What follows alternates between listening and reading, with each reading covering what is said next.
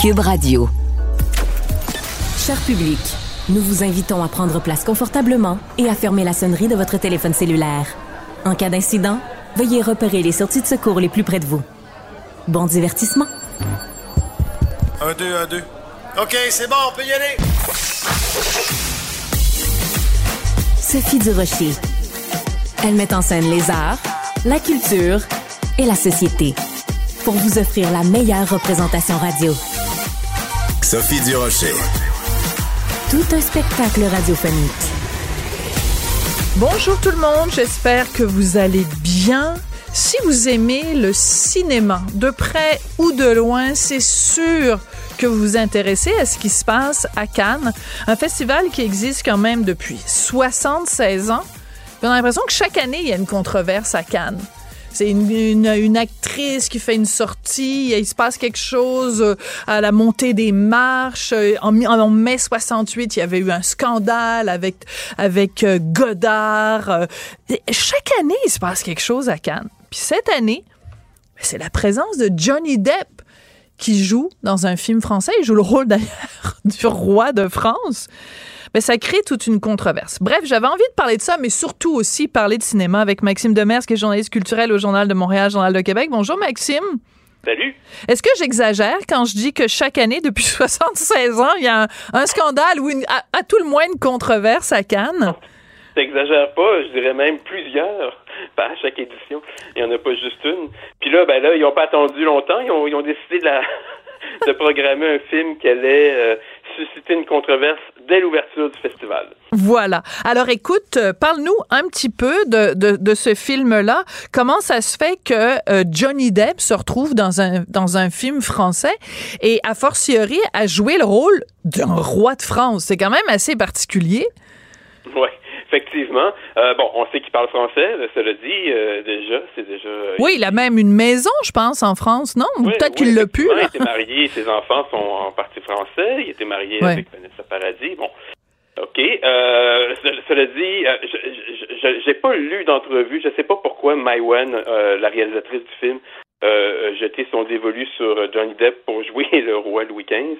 Mais euh, j'imagine qu'elle aussi, puis elle aussi, mettons qu'elle aime un peu euh, la, polémique. Euh, j'imagine que ça faisait un petit peu partie de ça aussi. J'imagine qu'il y a c'est pas un choix euh, c'est pas un choix qui est anodin à mon avis. Elle, s'est dit que c'est peut-être quelque chose qui permettrait de faire jaser. Il faut savoir que le film raconte l'histoire d'une courtisane qui, est une fille de roturière qui a grimpé les échelons à la cour à Versailles en devenant la maîtresse du roi. Donc, euh, donc c'est une histoire. Euh, j'ai pas vu le film, mais j'ai l'impression que c'est une histoire qu'elle a voulu actualiser à la sauce moderne. Voilà. Et moi, ce que je trouve très amusant, c'est qu'évidemment, euh, à cause du procès euh, Johnny Depp Amber Heard, euh, pour mhm. y a, ça a vraiment stigmatisé. C'est-à-dire que ça a vraiment polarisé. Je veux dire, d'un côté, il y a, y a équipe Amber Heard, les gens qui prenaient pour elle. De l'autre côté, il y a l'équipe Johnny Depp et les gens qui sont équipe Amber Heard, ben, trouvent ça absolument épouvantable que quelqu'un, quiconque, continue à donner de la job à Johnny Depp. Mais au-delà de la contre c'est un excellent comédien, Johnny Depp. Ben oui.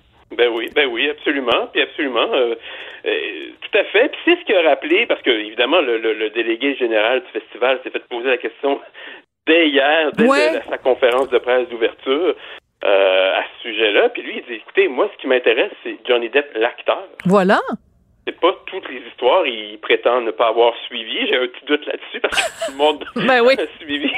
pouce, mais pouce égal, mon gars. mais il dit, il prétend qu'il n'a pas suivi ça, qu'il s'en fout. Il connaît pas l'image de Johnny Depp euh, aux États-Unis. Pour lui, ce qui l'intéresse, c'est que le film, c'est l'acteur. Il prétend que, que sa performance, comme de fait, est excellente. Ouais. Alors donc, euh, il y a controverse pas juste parce que le film euh, est, est, présenté, mais aussi parce que Johnny Depp euh, va être présent physiquement à Cannes. Donc, c'est quoi les gens ils se pincent le nez puis je veux dire c'est c'est c'est c'est quand même assez incroyable comme si ce gars-là Au contraire, je, viens de voir justement parce que c'est en ce moment même hein, ouais. avec le décalage, puis je viens de voir un texte de l'AFP qui, qui est apparu sur notre site du journal il n'y a, pas longtemps. euh, il y a quelques minutes, euh, disant que Ego, Ego Portrait, autographe, euh, l'acteur américain Johnny Depp a été accueilli avec ferveur. Bon, ben tant mieux. Mais tant mieux. Sais-tu pourquoi? Sais-tu quoi? C'est que, donc, manifestement, encore une fois, on le dit tout le temps quand il y a des cas comme ça où on dit, bon, faut séparer l'œuvre et la, et, la, et la personne. C'est qu'aussi, on dit tout le temps, on conclut presque tout le temps en disant ben ça va être au public de décider. Ben manifestement le public lui euh, il, a, décidé que, que Johnny Depp avait euh, de toute façon au procès il faut quand même euh, le rappeler elle, a été parce que c'était un procès pour diffamation donc elle a été reconnue coupable de diffamation lui aussi dans une moindre mesure mais il reste que après un procès on a quand même appris toutes sortes de choses sur Amber Heard qui nous replace un petit peu les choses en perspective. Là. Absolument. Puis bon, tu parles de l'histoire des, euh, de, des gens qui ont manifesté et tout. Euh, oui. Euh, ben, ne serait-ce que, on ne sait pas, il y en a combien là. Bon, c'est il y a une personne là-dedans qui est une amie, celle qui a lancé le mouvement est une amie d'Amber Heard. Donc, donc, c'est sûr que euh, c'est pas, on peut pas juger que c'est le public qui a parlé à, travers cette manifestation-là, donc on connaît pas vraiment l'ampleur. C'est quelque chose sur les réseaux sociaux. Là. Ouais, c'est ça. Donc sur les médias sociaux, il y a des gens qui disent ah c'est épouvantable, c'est écœurant, puis euh, mm-hmm. vraiment le festival de Cannes, euh, je, cite, hein, célèbre les abuseurs depuis 76 ans. fin de la citation. il faut un petit peu. Il y, a, il, a, ajouté à ça aussi le fait qu'il y a, c'est, Adèle. pas juste Johnny Depp, ouais. aussi Adèle Haenel. Voilà. bon. Qui avait, qui avait aussi accusé le festival de faire partie d'un système en France. Là. Euh, donc, euh, il y a ça aussi qui, est revenu sur le tapis hier. Voilà, parce que Adèle Haenel, donc euh, comédienne qui, à un moment donné, quand c'était la remise des Césars, puis que on s'apprêtait à, mettre en nomination donc Polanski, ben elle s'est levée, puis elle est sortie, puis elle a dit c'est absolument un scandale. Puis là, récemment, elle a écrit une lettre au magazine français Télérama en disant que bon qu'elle elle voulait plus rien savoir de ce milieu-là parce que on banalisait les violeurs. Donc, il y a comme... Le, Festival de Cannes commence dans une ambiance quand même très post-MeToo, là. Oui, effectivement, le Festival de Cannes, on, euh, a l'impression qu'il euh, est en train de payer un peu les frais euh, des dernières manifestations, parce qu'il y a aussi l'histoire de Gérard Depardieu qui est revenu. Oui, c'est vrai, tu as raison. Tout, ça, euh, qui sont des enquêtes récentes ou des, dénonciations récentes, de, notamment avec dans le média Mediapart, parce que Adèle Haenel, elle, avait fait aussi une sortie, ça remonte quand même à deux, trois ans, je pense, où elle avait été agressée alors qu'elle était jeune actrice au premier film qu'elle a, qu'elle a tourné. Euh, donc, tout ça, toutes ces histoires-là ressortent à la veille du festival et on a l'impression que le festival ben, et, se retrouve un peu euh, sur le banc des accusés. Ouais. Alors euh, bon, on a parlé beaucoup de de, de ben, je dirais je dirais pas de, de, de, trucs anecdotiques parce que ça n'est pas anecdotique. Non. Euh, mais euh, il reste que c'est du brouhaha autour du cinéma et c'est quand même un festival de cinéma. Donc toi critique de cinéma, chroniqueur cinéma, qu'est-ce qu'on va devoir surveiller dans ce dans dans ce festival là euh, bon, du côté québécois, évidemment, il y a Monia Chokri, mais elle n'est pas en compétition. C'est un certain regard, mais c'est quand même très... Il y a une compétition au sein d'un certain regard, mais elle n'est pas en compétition officielle, effectivement. Voilà, elle n'est pas pour les Parmes d'or, c'est ça que je voulais dire. Euh, et euh, ben, personnellement, en tout cas, je veux pas te faire la, chronique à ta place, bien sûr, mais c'est très décevant quand même de savoir que le nouveau Denis Arcand, supposément, n'était pas prêt pour Cannes, donc il sera pas là, parce que quand on a vu la bande-annonce de de, de, testament, ça a l'air quand même euh, tout à fait parfait pour Cannes. Hein? Oui, effectivement. Et, j'ai envie d'ajouter que c'est euh, décevant pour ce film-là. C'est décevant pour d'autres aussi. Moi, j'ai eu, eu vent de d'autres films qui ont été soumis, d'autres films québécois, euh, et qui, qui, se sont trouvés assez assez loin parce qu'il y a comme des, un processus de sélection, présélection, euh, c'est long là. Euh, les, programmateurs euh, en retiennent, puis à la veille du la veille de l'annonce de la programmation, ils décident de, faire leurs choix finaux. Mais j'ai eu vent de, certains films qui sont retrouvés quand même assez loin dans le processus. Et j'ai envie d'ajouter aussi que ben Monia Chakri, c'est super. le film est un certain regard, mais je, j'ose penser qu'elle aurait aimé ça être en compétition officielle parce que ben oui. il y a quatre ans exactement, elle était un certain regard, donc c'est un petit peu la, elle se retrouve au même au même endroit qu'il y a quatre ans avec son premier film. Là. Ouais. Alors euh, à part les Québécois, parce qu'on est toujours un petit peu chauvin, puis on s'intéresse à nos trucs, mais à part les Québécois, toi, tu vas regarder quoi? Dans le sens que tu, tu, parce que tu n'es pas sur place, mais je veux dire, tu, tu, c'est quoi ton, ton, ton sentiment là? Qu'est-ce qui est à surveiller, autrement dit, euh, à Cannes? Ben, beaucoup de, beaucoup de gros trucs. Il y a, euh, notamment, évidemment, euh, pour le, monsieur, madame, tout le monde, il y a Indiana Jones. Hein. Je pense que le film sort, le film sort à la fin juin en salle, le nouveau, le nouveau Indiana Jones, mais il est présenté jeudi euh, à Cannes. Donc, c'est jeudi qu'on va savoir si c'est bon ou pas, dans le fond. Euh, donc, ça, c'est sûr que ça, puis évidemment, ça va faire beaucoup de bruit. Hein. C'est, quelque chose qui est très attendu. Donc, il y a ça. Il y a aussi, euh, ben, il y a, hors compétition encore, mais Martin Scorsese qui, qui va être sur place avec son nouveau film. c'est samedi, je pense. C'est un film de plateforme. C'est un film qui est sur qui est Apple, qui est produit par Apple TV mais euh, mais qui va être lancé en première là-bas. Puis ben c'est avec ces deux acteurs fétiches, euh, Robert De Niro et Leonardo DiCaprio. Euh, film qui apparemment dure plusieurs heures. Je me rappelle plus exactement combien. Bref, euh, ça aussi c'est un, gros gros film qui est très attendu. Il y y, a, aussi un film d'animation de Pixar. C'est toujours c'est toujours des, des films qui qui en général attirent beaucoup d'attention. Et il y a les classiques, les, les, les, les, euh, usual suspects de Cannes, c'est-à-dire les gens qui, qui sont sélectionnés à chaque festival euh, et qui euh, et qui vont euh, qui sont des, des, des prétendants à la Palme d'Or, des réalisateurs d'un peu partout dans le monde, beaucoup de certains Français aussi. Donc je pense que ça ça va être une une belle fête là. Euh, je pense qu'il va y avoir je, je, sais pas, je sais pas quelle va être l'ambiance après la soirée d'ouverture parce que oui, là, en ce moment j'ai l'impression que c'est un peu lourd mais j'ai l'impression que ça va ça va s'alléger la beauté avec Cannes c'est que le lendemain on passe à une autre journée exactement exactement le, le cycle de nouvelles est assez rapide le cycle de controverse est assez rapide à Cannes merci beaucoup Maxime ça a été un plaisir euh, de, de te parler donc euh, j'irai pas jusqu'à te demander si t'es équipe Amber ou équipe euh, Johnny mais tiens je me rapidement ben, ben moi, je, je, ben, on ne sait pas ce qui s'est passé entre eux, là, honnêtement. C'est, euh, mais, mais moi, j'ai envie de dire que j'aime beaucoup Johnny Depp comme acteur, puis je suis content de le voir au cinéma. Bon, ben voilà, c'est très bien répondu. Maxime Demers, journaliste culturel au Journal de Montréal, Journal de Québec. Merci de tes lumières, Maxime. Merci, salut. Culture, tendance et société. Patrick Delisle-Crevier.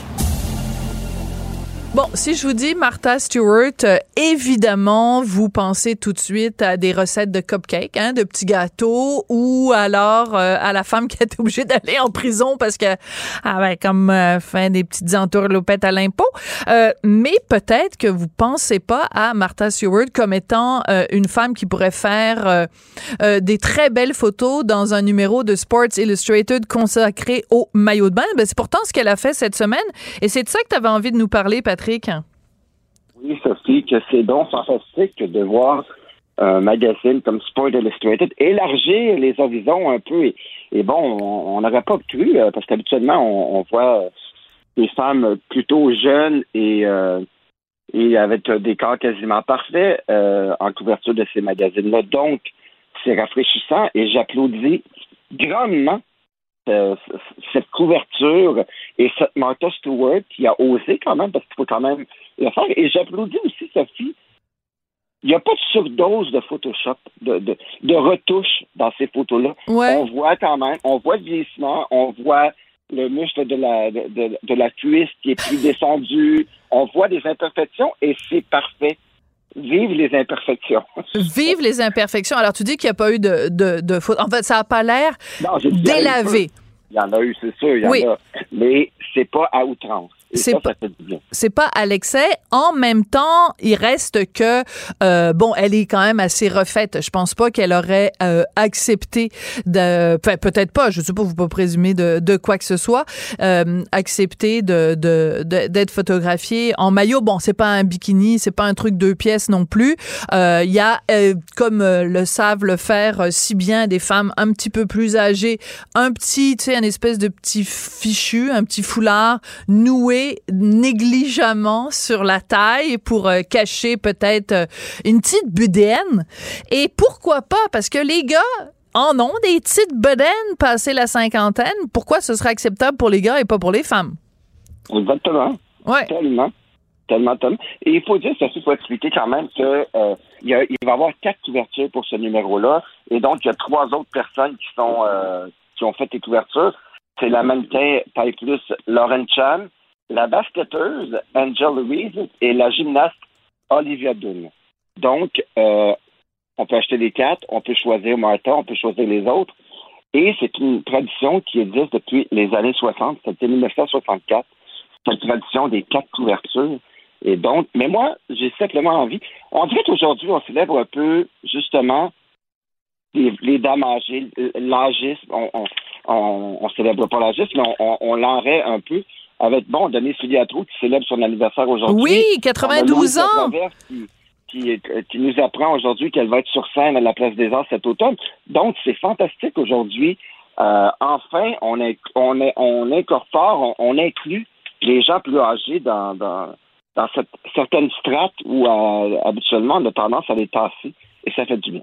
Et euh, euh, je tiens à rendre hommage à ces femmes-là parce que tu vois, 92 euh, ans, euh, Denise Filiatro, à chaque fois que je la croise, parce que à chaque fois qu'il y a une première au théâtre du Rideau Vert, elle est là, présente, écoute, vive d'esprit, toujours prête à, tu sais, puis quand il y a des controverses dans le milieu culturel, elle, est toujours là, puis elle a des opinions fortes, puis tu sais, moi chaque fois que je la croise, je lui raconte telle affaire, telle affaire que que j'ai su sur des choses dans le milieu. à chaque fois, les baguettes en l'air, et euh, tu sais, elle se, elle se passionne, elle s'enthousiasme. Et, euh, et pourquoi pas? En fait, moi, je pense qu'ils sont, ils sont trompés dans les lettres. T'as pas 92 ans à 29 ans. Ah ouais, c'est complètement fou. C'est drôle parce que je t'envoyais la semaine dernière. Puis il faut dire aussi qu'elle arbore un nouveau look parce que depuis la pandémie, elle a décidé, elle aussi, oui. de laisser tomber la teinture. Alors on a une belle donnée sur trop toute blanche et effectivement toute, euh, toute vivante et et allumée comme j'ai fait une entrevue avec elle pour la nouvelle programmation du Rideau Vert, allumée comme ça c'est pas, présente à son théâtre. Euh, donc, bravo, bravo, bravo. Bravo, donc 92 euh, ans pour elle. Euh, Louise euh, la traverse, elle a 83 ans. elle aussi des magnifiques cheveux blancs. Et ben écoute, moi j'ai tellement hâte de voir ça, son spectacle. D'ailleurs, j'en profite pour faire une petite, hein, une petite plug. Comment on traduirait ça, une plug? Une petite promotion, euh, une auto-promo, tiens. Une auto-promo parce qu'avec Richard, euh, dans notre balado, euh, l'apéro piquant où on recevait des gens chez nous et on prenait l'apéro ensemble, ben on avait reçu Louise Latraverse. Elle nous avait raconté des anecdotes, mais à dormir debout sur euh, Janice Joplin, sur tous les gens qu'elle a qu'elle a fréquentés euh, dans le milieu. Et euh, donc vous pouvez retrouver ça dans la section balado de Cube Radio. Fin de ma petite parenthèse. Mais tout ça pour dire que Louise Latraverse, son spectacle va s'appeler L'amour Chris. C'est un peu devenu sa marque de commerce, mais euh, mais euh, je trouve ça bien parce que. Mais j'espère qu'il n'y aura pas que des têtes blanches dans son spectacle. Ah, je pense pas. Je regarde. Moi, je, moi, je la suis sur euh, les réseaux sociaux, sur son Facebook et tout. Elle est très active. je vois des gens de tout âge lui répondre et échanger avec elle. C'est une dame qui, qui, est de son époque et en même temps qui est branchée sur à peu près tout. Elle connaît. On la voit commenter des nouvelles chansons, des nouvelles émissions, des films. elle parle de voyage. Elle dit qu'elle ne voyage plus parce que elle est bien dans son jardin et tout, puis qu'elle a donné dans le voyage. Mais c'est une femme qui, qui, est très, très euh, de son époque, cultivée et qui, euh, qui, est qui est tout le temps au, courant de tout ce qui se passe. Et donc, je salue vraiment cette femme-là. Et moi aussi, j'ai vraiment hâte de voir ce que ça va donner sur scène. Mais quand on connaît un peu Louise Latraverse et justement les anecdotes, le vécu et tout de ça. Et ce que j'aime de Louise, c'est qu'elle s'entoure de jeunes aussi. Ouais. Elle, a, elle, a, décidé pour David Gagnon il n'y a pas si longtemps. Euh, elle, elle, elle, est, elle est bien de son temps. Tout à On fait. Est loin petite, petite vieille. On est loin de la grand-maman passe-partout. Ouais, mais euh, moi je, je, les aime ces vieilles dames indignes euh, qui euh, qui brassent la cage et qui, qui ont du caractère, parfois plus même que certaines petites jeunesses qui sont tellement conformistes. Elle au moins, et je mets ça le elle au pluriel, elle brasse la cage, pas rien qu'à peu près. Donc ben merci beaucoup Patrick Delisle Crevier, journaliste culturel au 7 jours. Qu'elle soit en avant ou en arrière-scène, Sophie Durocher reste toujours Sophie Durocher. La rencontre Nantel Durocher. Non, non, non, c'est pas une joke. Sophie Durocher. Duduche, elle va se défendre. Guy Nantel. Ben, c'est exactement ça qu'il faut faire. Un duo déstabilisant qui confronte les idées. C'est à s'arracher les cheveux sur la tête. La rencontre Nantel Durocher. Ça va être quelque chose. Bon, euh, est-ce que c'est un sondage de confiance qu'on a eu en fin de semaine ou un couronnement pour François Legault et la CAQ, Guy? Incroyable, hein? C'est vraiment, c'est assez hallucinant euh, ce à quoi on a assisté dimanche parce que François Legault, euh, ben, les gens l'ont vu, a obtenu un score digne des plus grands dictateurs de la planète en frôlant 99% de satisfaction de ses membres sans dit long en ce moment, je trouve, sur le One Man Show qui est la CAQ, même s'il y a des gens qui sont connus et qui ont fait, euh, qui ont bien fait leur travail depuis le début. Et là, je sais, il y en a qui vont dire, ah, ben, tu sais, c'est drôle, tu parles pas de PSPP qui a eu le même genre de score, mais tu sais, vous savez que ça n'a rien à voir. Là, le PQ a un nouveau chef qui brille depuis son arrivée et qui est en train de remettre le parti sur ses rails. Donc, PSPP, c'est un chef qui, lui, est en montée et qui mérite l'appui de ses membres, tandis que la CAQ, ben, c'est un parti qui a connu un bon premier mandat avec la loi 21 et la loi 96, mais depuis quelques années, je suis désolé, mais il patauge dans, dans une sorte d'immobilisme. Puis François Legault, je pense qu'il arrive au maximum de ses capacités, puis il révèle chaque jour un peu plus l'impuissance puis la vacuité du concept de, de fédéralisme, nationalisme là, qui est à la ben base du parti, parce qu'il se soumet docilement à chaque jour devant le Canada en en miaulant comme un chaton, en faisant semblant qu'il rugit comme un lion. sais. Puis Legault n'est pas le premier à jouer dans le film ridicule du, Québec fort dans un Canada uni, mais chaque fois, ça s'est terminé de la même manière, c'est-à-dire un Québec faible puis humilié dans un hmm. Canada puissant et arrogant. Ouais, c'est très bon ça comme formule. Un Québec fort dans un Canada uni, en fait, c'est un Québec faible dans un Canada fort. Euh, moi, je me pose toujours la même question, euh, euh, Guy, et je sais que c'est peut-être pas là que tu voulais aller avec ta chronique, donc euh, sois, sois patient avec moi quelques instants. Je me pose toujours, je me pose toujours la question à partir de combien de claques d'en face, à partir de combien de gifles, à partir de combien d'humiliations, à partir de combien de genoux à terre, les Québécois vont comprendre que ça donne rien de faire des demandes à Ottawa? Parce que la réponse va être toujours la même. Puis tu connais la fameuse phrase en psychologie, euh, c'est quoi le signe de la folie? C'est de répéter le même geste en espérant que les choses se passent différemment. Je veux dire, qu'est-ce que ça va prendre pour réveiller les Québécois?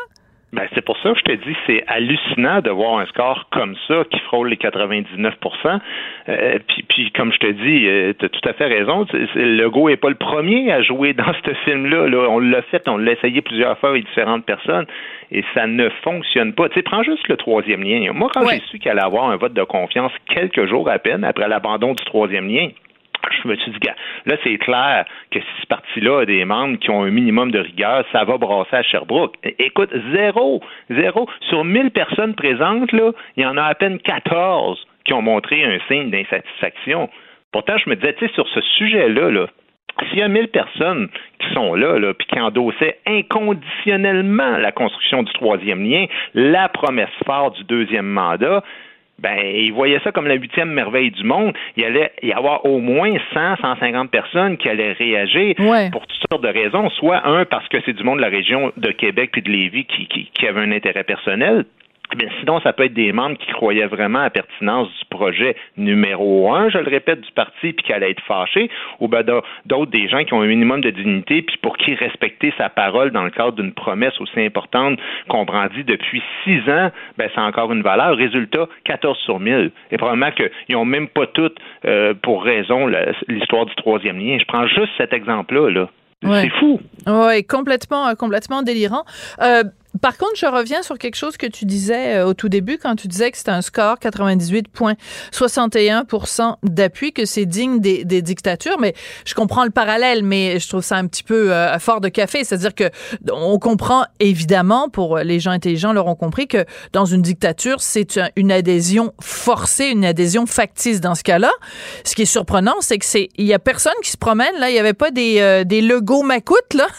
ah non non non. Ben, attention là, c'est pas du tout ça que, que je oui, oui, je comprends. Il n'y a aucune menace par rapport à ça, mais c'est pour dire comment ce parti-là ne fonctionne qu'à travers les paroles bénies de François Legault. Là. Je veux dire, c'est vraiment à ce niveau-là que c'est le parti d'un seul homme, même si il y, a, des Dubé, puis des Guilbeault, puis de Jolin mm. Barrette et, Fitzgibbon et tant d'autres qui sont devenus des vedettes au fil des années. C'est surtout là que où je voulais en venir. Mais tu sais, quand la CAQ a dit qu'elle abandonnait le troisième lien, tu m'avais demandé si ça allait avoir un effet. Puis je t'ai répondu quoi? Je t'ai dit à court terme, oui. Je t'ai même dit que c'est le PQ qui allait gagner des points, qui allait perdre, puis c'est arrivé d'un sondage. On l'a vu avec le sondage léger. Mais à long terme, non, parce que les Québécois oublient tout le temps. Ouais. Ils oublient tout. Tu sais, dans son discours, le gars, là, il s'est vanté d'être le champion de l'économie parce qu'il a réussi à mettre deux chèques de 500 pièces dans les poches de tous les Québécois. Je veux dire, c'est combattre la, pauvreté du dernier 20% qu'il aurait dû faire. C'est eux autres, là. C'est à ça qu'il faut s'attaquer. Les vrais pauvres, oui. Ben oui, mais ceux qui souffrent là, de la crise du logement puis de l'inflation, c'est pas celui qui gagne 90 000 puis qui va maintenant avoir 91 000 dans les poches, puis l'autre qui se pète les bretelles avec ça, mais on dirait que ça fait rien. Ouais. Mais euh, je vais revenir à quelque chose dont on a souvent discuté aussi ensemble. C'est euh, ben là tu parles d'un, tu donnes un exemple euh, économique.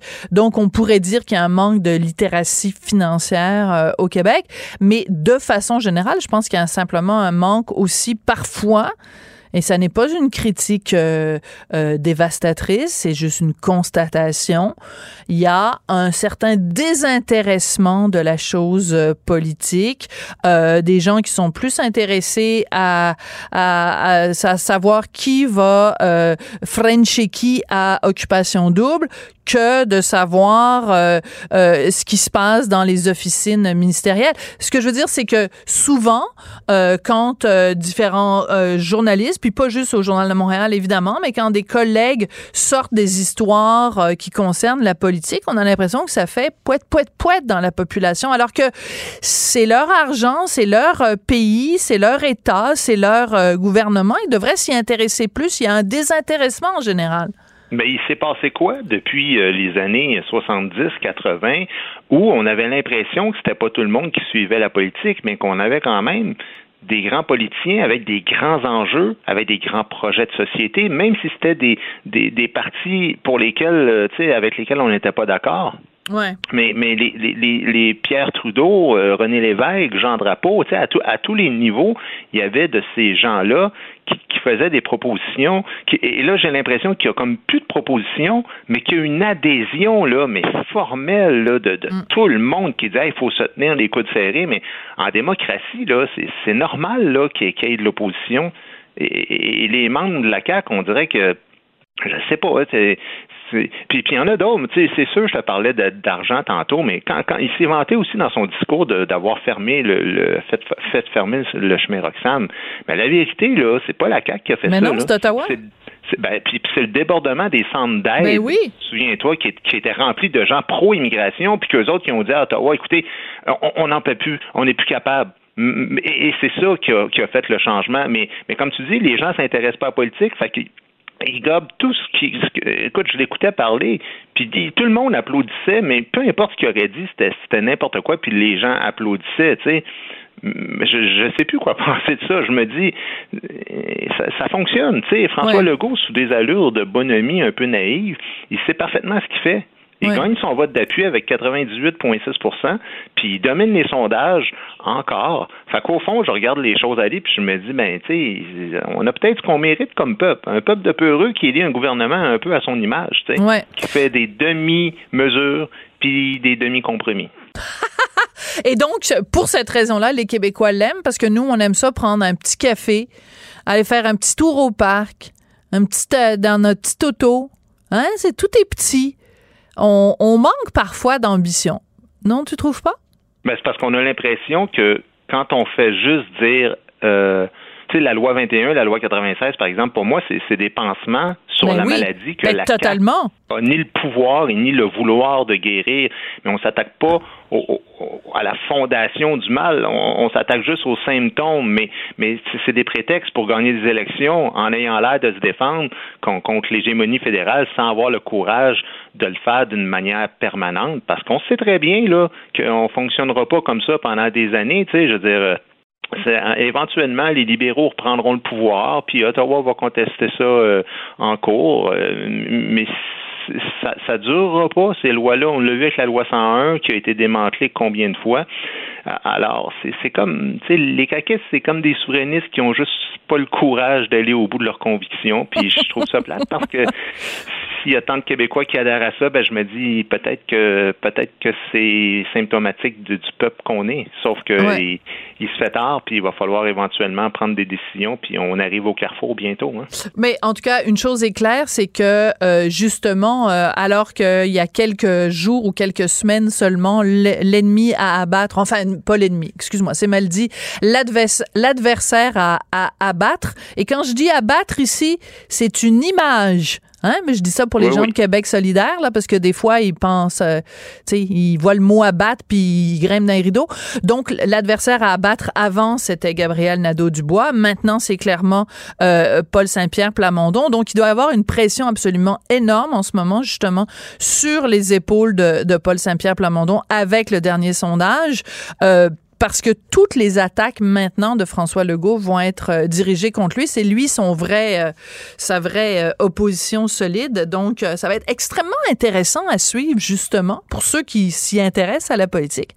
Ça va être intéressant, mais, mais le problème qu'il y a avec le PQ, c'est qu'ils n'ont pas beaucoup de temps ben de parole en chambre. Alors, ben les, les, enjeux vont effectivement tourner autour du, du nationalisme versus souverainisme, mais c'est parce qu'il y a un parti qui va avoir euh, beaucoup plus de temps pour expliquer euh, et convaincre les gens, puis il y a un autre qui a beaucoup moins de visibilité parce qu'il y a juste trois élus. Oui, mais... J'ai hâte de voir comment ça va se dessiner, comment ça va se profiler euh, jusqu'en 2026. Oui, mais il y a ce qui se passe en chambre et à ce qui se passe à l'extérieur de la Chambre. Regarde la façon, selon moi, assez magistrale dont euh, Paul Saint-Pierre Plamondon, Joël Arsenault et Pascal Bérubé, les trois seuls euh, députés, ont mené le dossier du serment euh, au roi, à la reine, au roi. Et ben, écoute, ça, ça leur a donné une visibilité, une crédibilité. oui, mais ça prend, ça prend l'événement qui, qui, fait l'histoire. Ben, c'est ça le problème, c'est que éventuellement tu peux pas les fabriquer artificiellement. Euh, l'espoir qu'ils peuvent avoir, c'est qu'il y ait contestation des lois 21 et 96 faites par Ottawa avant 2026, que ça se rende jusqu'à la Cour suprême et que là, ça donne euh, du vent dans le dos au Parti québécois, euh, ce qui est, ce qui est possible, ce qui est probable même. Mais s'il n'y a pas de grands événements comme ça, comme, comme le serment au roi, ben et t'as beau faire, t'as beau dire, euh, t'auras pas beaucoup de, de, visibilité. Hein. Ouais, c'est euh, matière à, réflexion. Merci beaucoup, euh, jeune homme, Guy Nantel, ça a été un plaisir. Merci à toi. Puis je tiens juste à dire que Manon Massé, qui est dans ma circonscription depuis des années, euh, abandonne le comté. Alors peut-être que je serai le prochain député de, de ce comté. Bon, je te laisse là-dessus. Attends deux secondes, là. Non, non, non, non. non, non. Tu me fais ça à 15h11, 47, là. OK. On s'en reparle demain. Merci, au revoir. Salut. Sophie Durocher. Divertissante. Elle sait comment se donner en spectacle pour vous offrir la meilleure représentation. Imaginez quelqu'un qui a euh, une double vie, c'est-à-dire qui a euh, deux métiers qu'elle exerce euh, en parallèle, mais deux métiers quand même assez différents. D'un côté, danseuse nue, et de l'autre, yogi, et même plus que yogi, professeur de yoga. Quand même assez particulier. Ben, c'est le cas de mon invitée, elle s'appelle Marie-Claude Renaud. Elle a sorti un livre qui s'intitule Yogi Stripper. Donc, ça, ça dit ce que ça dit. On peut être à la fois un yogi et un stripper. Euh, elle est en studio. Bonjour Marie-Claude. Mm, bonjour Sophie. Moi, je suis. Ah, regarde, il y a des gens qui arrivent dans la régie pour, euh, pour vous voir. OK. Parce c'est ah. vrai. Non, mais vous êtes un. Je signerai des autographes. Euh, après, après, après. donc, ben moi, j'ai lu votre livre, mais je veux que vous vous racontiez à nos auditeurs comment en parallèle, ces deux carrières-là ont commencé? Comment vous avez commencé d'abord par devenir euh, danseuse nue? Comment c'est arrivé dans votre vie? Ben, c'est quelque chose qui m'habitait depuis la petite adolescence, de vouloir euh, être stripteaseuse. Ça, ça m'attirait. Je trouvais ça mystérieux. Je, croyais que c'était une bonne manière de me mettre en valeur, une bonne manière de, de gagner ma vie. Ça m'intriguait, mais, je, le dis dans le livre, je parle même de la prostitution qui m'intriguait beaucoup plus jeune, mais c'est à un âge où je réalisais pas c'était quoi la sexualité. À partir du moment où j'ai compris ce que ça impliquait, la, prostitution, ça m'a, ça m'a moins attiré, mais le, je sais pas, le métier de danseuse nue, je trouvais ça glamour, je trouvais ça show business, euh, je trouvais ça théâtral. Euh, je, je, connaissais pas toutes les ramifications à, l'époque non plus. J'étais pas nécessairement conscience, consciente des danses quand je rêvais de ce métier-là toute jeune. Euh, Et dans quelle mesure, une fois que vous l'avez commencé à l'exercer, vous avez commencé, je pense, au Nouveau-Brunswick, euh, après, bon, au Québec, vous l'avez exercé aussi en Floride, ce métier-là. Mm-hmm. Dans quelle mesure vous avez perdu vos illusions? Euh, je crois pas. Je sais pas si j'ai perdu mes illusions. Est-ce que j'ai perdu mes illusions? Dans quelle mesure ben, ça ne correspondait pas à la réalité, mettons? Mais, mais c'est un peu vrai pour, euh, pour n'importe quoi. Je pense qu'on pourrait poser la question à n'importe quelle personne qui est allée apprendre un métier à l'école puis qui se retrouve euh, à exercer le métier. Va, puis on va pas nécessairement dire perdre vos illusions. Tu sais, on va dire bon la réalité. Oui, c'est pour ça que je disais dans euh, quelle mesure? Ben, dans une petite mesure, c'est effectivement c'est pas pareil, c'est pas comme j'avais imaginé, mais ça m'a pas ça m'a pas fait mal, ça m'a pas bouleversé, j'ai pas senti le besoin de, de me retirer. Au contraire, j'ai continué à l'exercer à l'exercer le métier. Puis ça, pendant très, très longtemps, ça m'a amusé le fait qu'il y ait des danses privées, contacts. Euh, plus que d'autres choses. Alors, expliquez-nous, parce que bon, moi j'ai lu votre livre, les auditeurs ne l'ont pas lu. Alors, qu'est-ce qui vous qu'est-ce qui vous amuse dans le fait quand on dit une danse contact donc mm-hmm. c'est que le, client après vous avoir vu danser sur la scène sur le stage comme vous dites ben là il vous fait venir dans l'isoloir oui et vous vous refusez d'avoir des relations complètes? Oui. Mais vous acceptez quand même qu'il vous, qu'il vous tripote partout. Euh, ben, c'est sûr que dit comme ça, ça peut avoir l'air plate, mais euh, c'est justement peut-être que c'est ça qui m'amuse, c'est que les gens, bon déjà, il y a des textures de peau différentes, il y a des parfums différents, il y a hmm. des personnalités différentes. Fait que déjà, j'ai accès à tout ça. J'ai vraiment comme un grand éventail d'expériences, de textures de peau, d'odeur, de personnalité, d'haleine, tout ça. Euh, puis après ça, oui, ça, il peut y avoir des, des clients avec qui je vais avoir l'impression de juste me faire euh, taponner, mais la, la, la plupart, tu sais, la plupart des gens veulent quand même le faire avec une certaine. Là, tu as, accès à des niveaux de sensualité. Hmm, ah, très euh, intéressant. Tel monsieur est très sensuel, très doux, me chatouille du, du bout des doigts, il me touche à peine. L'autre, il, il, est plus agressif. Puis là, c'est à moi de décider si je reste ou si je pars. Parce que si quelqu'un me touche dans des manières hmm. qui font pas mon affaire, je peux lui dire OK, mais je t'en vends juste une euh, tune, je trouve pas que ça se passe euh, je trouve pas ça agréable avec toi, je suis désolée. Vous restez en contrôle. Oui oui oui, tout le temps, c'est ce qui est merveilleux de ce métier-là. Alors, il y a évidemment toujours un jugement, hein? Euh, veut, veut pas. Il y a beaucoup de gens dans la société qui jugent les gens qui font euh, votre métier. Euh, vous racontez dans votre livre, parce que vous avez euh, pendant beaucoup de temps euh, eu des dépendances, mm-hmm. drogue, alcool, etc. Donc, vous avez fait une thérapie, vous avez été dans l'EAA, etc., etc. Et là, vous racontez à la page 206, vous dites, c'est quand même drôle, depuis que je danse, et encore plus depuis que je fais du meeting, donc les, les rencontres pour l'EAA, j'en ai entendu un puis un autre me dire que je manque de respect en faisant ce métier-là moi, je suis pas d'accord. Se manquer de respect, c'est faire quelque chose qu'on n'a pas envie de faire. Dans les clubs de danseuses, comme dans ma vie en général, je fais juste des choses que j'aime. Mais c'est formidable. C'est la meilleure façon de fermer le clapet aux gens qui vous disent que vous manquez de respect. Ben, des fois, ça suffit pas, là.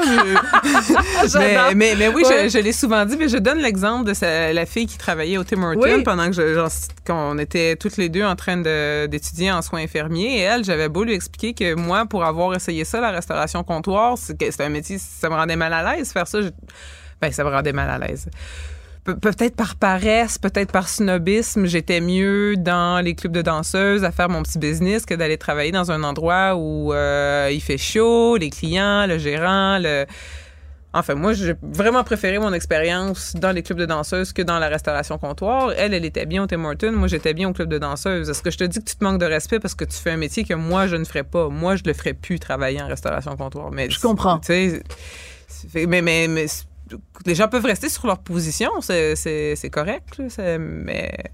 Mais il y a une chose que je remarque, euh, ben, je sais pas la première fois, vous en parlez vous-même dans votre livre, vous vous exprimez extrêmement bien. on n'est pas toutes des cruches. mais non, mais j'adore ça, scoop, toutes les danseuses. En fait, c'est le cliché, en fait, de, de, des danseuses qui sont des jeunes et jolies jeunes filles qui font ces, euh, ce métier-là pour payer leurs études, puis elles sont toutes au doctorat en, euh, en physique quantique ou quelque chose comme ça.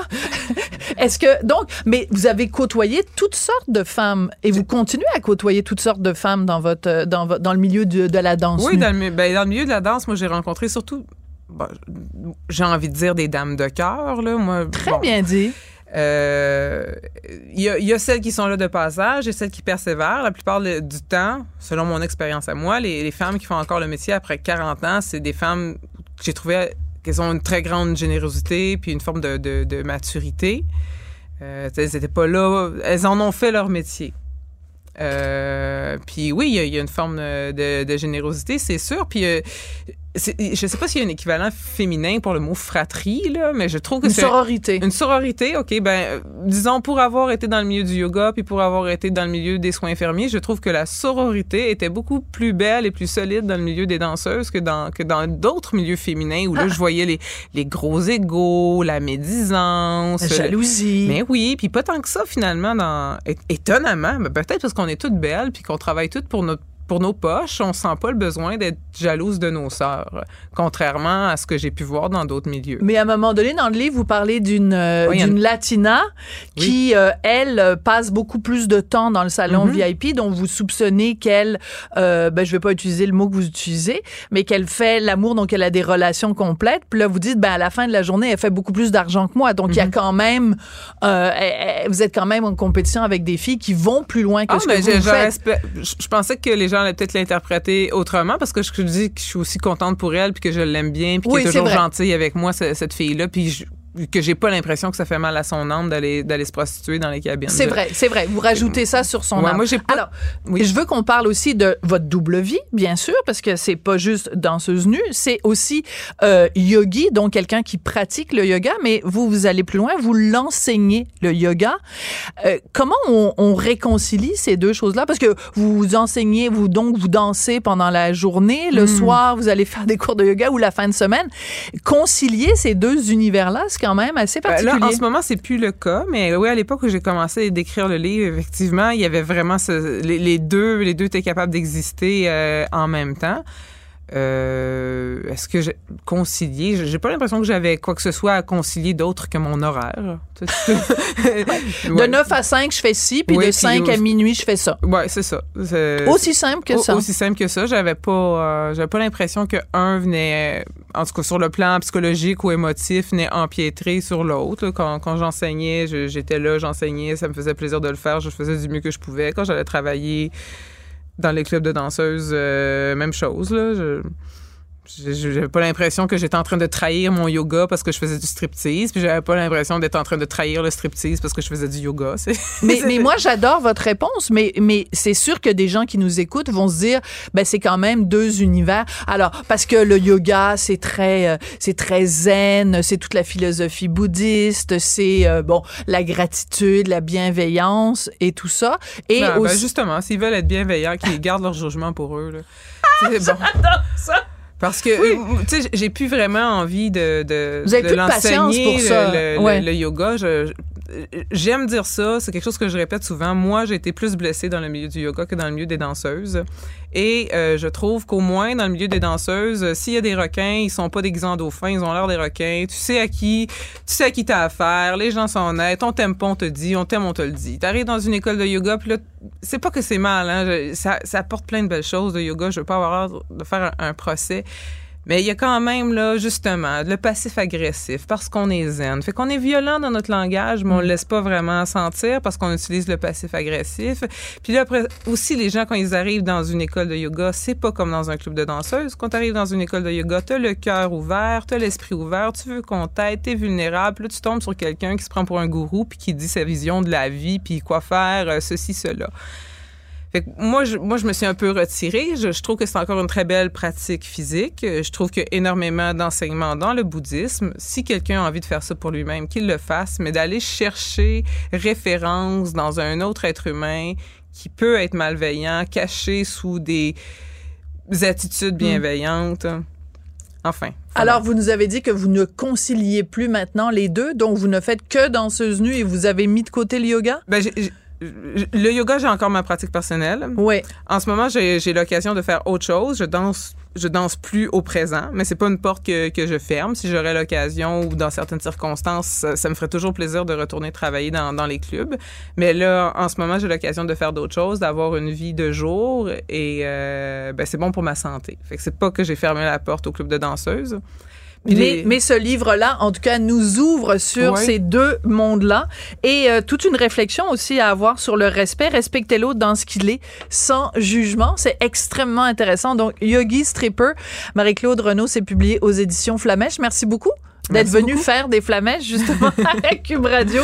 Je voudrais remercier Tristan Brunet-Dupont à la réalisation, la mise en onde et Marianne Bessette à la recherche. Namasté. Cube Radio.